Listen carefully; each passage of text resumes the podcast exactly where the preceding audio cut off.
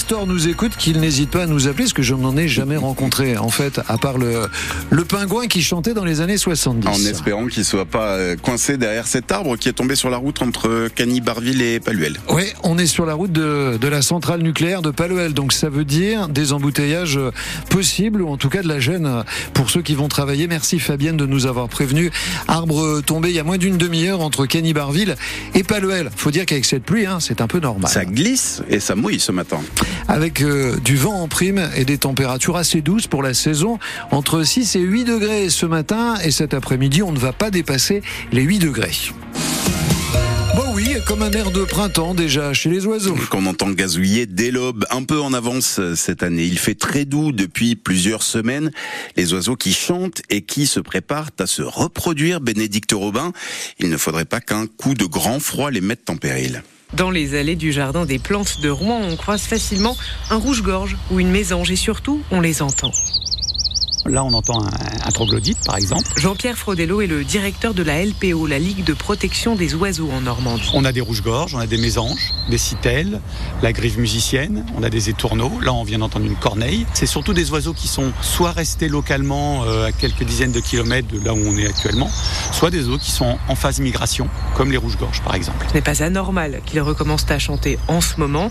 Ce qui est plus préoccupant, c'est qu'ils se mettent en phase de reproduction plus tôt. C'est-à-dire que les insectes, par exemple, exemple, où les plantes démarrent leur cycle plus tôt, bah, les oiseaux essaient d'en profiter pour commencer leur reproduction plus tôt, pour trouver le maximum de proies au moment où les jeunes demandent beaucoup d'alimentation. Et le danger, c'est le coup de froid qui peut survenir en début de printemps. L'année dernière, on avait eu des coups de froid euh, très intenses, c'était fin mars ou début avril, je crois. Bon, bah là, par contre, ça peut poser problème, parce que les insectes vont arrêter d'éclore, de sortir, et les oiseaux, comme les mésanges par exemple, nourrissent les jeunes avec de l'insecte. Là, ils se retrouvent sans ressources alimentaires, avec des pertes de nichés potentielles. Ces aléas fragilisent les oiseaux que l'on peut soutenir en leur mettant de la nourriture à disposition, idéalement des graines de tournesol issues de l'agriculture biologique et locale. Et si vous voulez écouter et observer les oiseaux, la Ligue de protection euh, des oiseaux propose de nombreuses sorties nature. Toutes les infos sont sur normandie.lpo.fr. Dans les infos de 8h30, on est à Bréauté, dans le pays de Caux, avec ce projet de ferme-usine porcine qui veut doubler le nombre de porcelets qu'elle fait naître par an, passer à 10 000. Inquiétude des voisins pour les odeurs et pour les risques de pollution aux nappes phréatiques. Le salon de l'agriculture n'est pas un cirque. Ni un cirque médiatique, ni un cirque politique, pas non plus un cirque militant. Les mots de Gabriel Attal hier soir, visite surprise du Premier ministre pour le dîner anniversaire des 60 ans du salon. Quelques heures après la déambulation dans les allées du patron du Rassemblement national, Jordan Bardella, très critique sur la politique agricole du gouvernement. Et après la visite euh, chahutée, c'est le moins qu'on puisse dire, d'Emmanuel Macron pour l'inauguration samedi matin. Une avalanche a emporté la vie de quatre skieurs hier en début d'après-midi au Mont d'Or dans le Massif central. Il faisait partie d'un groupe de neuf personnes expérimentées, bien équipées selon la préfecture qui évoluait en hors-piste. Gérard Depardieu, visé par une nouvelle plainte, ce sont nos confrères de Mediapart qui le révèlent. Plainte pour agression sexuelle, elle a été déposée par une décoratrice euh, sur un plateau de tournage en 2021.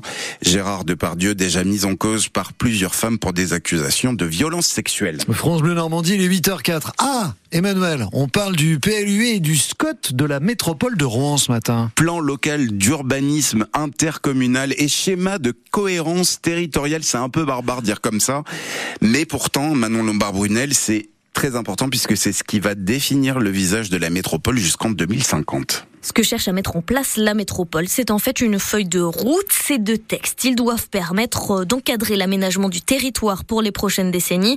Les enjeux sont taille hein, face au réchauffement climatique. Pour ça, plusieurs objectifs sont d'ores et déjà affichés. La métropole veut faire du territoire un territoire neutre en carbone. Concrètement, d'ici 2050, la consommation des 71 communes pourrait provenir à 100% des énergies renouvelables ou de récupération. Le territoire qui veut aussi tenter d'anticiper les risques liés aux inondations ou encore aux épisodes de sécheresse. Reste encore à déterminer les outils pour y arriver. Pour ça, la métropole a décidé d'inclure les habitants dans la discussion. Une convention citoyenne a été mise en place. 90 habitants représentatifs du territoire ont été tirés au sort. Ils sont chargés de faire des propositions et de donner leur avis sur ce qu'ils estiment nécessaire ou non de mettre en place. Manon Lombard-Brunel, c'est le début aujourd'hui de l'expérimentation de la tenue unique à ah. l'école à Béziers, dans l'Hérault, où plus de 700 élèves d'école primaire font leur rentrée. La ministre de l'Éducation nationale, Nicole Belloubet, indique ce matin que 92 établissements partout en France se sont portés volontaires pour cette expérimentation. Les footballeurs à vrai traversent un, gros trou d'air hein, en ce moment. Troisième défaite d'affilée hier, c'était contre le Stade de Reims au Stade Océane, défaite 2-1 et le dénouement est cruel puisque les Rémois l'ont emporté sur penalty dans les dernières secondes. Penalty repoussé par le gardien Mathieu Gorgelin, mais que l'article a donné à retirer. Et cette fois, les adversaires du HAC n'ont pas laissé passer leur chance. 2-1 donc. Le coach Ciel et Marine, Luca Elsner, forcément dépité après cette défaite qui rapproche ses joueurs de la zone rouge.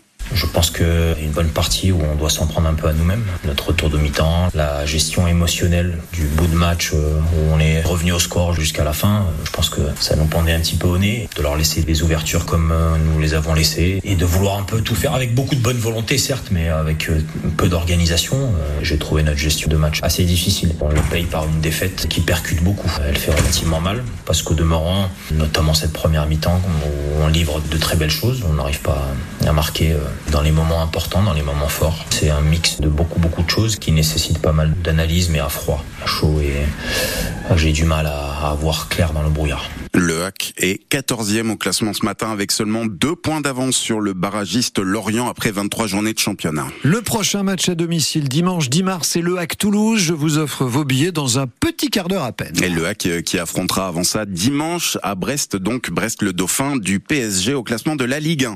Là aussi, tout s'est joué dans une pénalité à la dernière minute et il a fallu l'intervention du poteau pour éviter le drame. Le 15 de France a concédé match nul 13 partout face à l'Italie à domicile à Lille dans le tournoi des six nations de rugby. Les Dragons de Rouen sont eux en revanche tranquilles dans leur patin. Large victoire 4 à 1 hier soir sur la glace de Chamonix. Le RHE prend le large en tête du classement avec désormais 9 points d'avance sur Angers.